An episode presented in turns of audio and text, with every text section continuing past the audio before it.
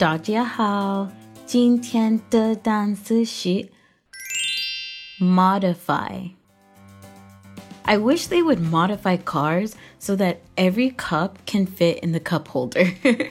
so today's word is modify. Let's look at the word modify. M O D I F Y. Modify.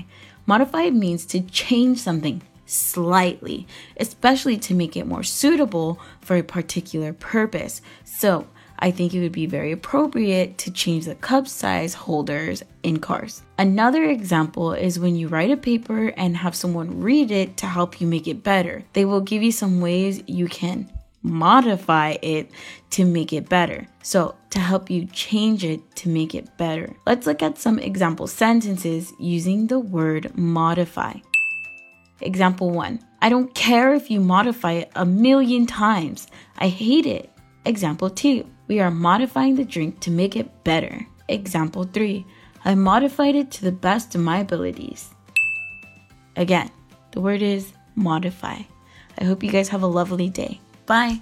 如果想要获取本期节目的文字笔记，微信搜索单词躲不掉，私信回复阿拉伯数字 七十三就可以了。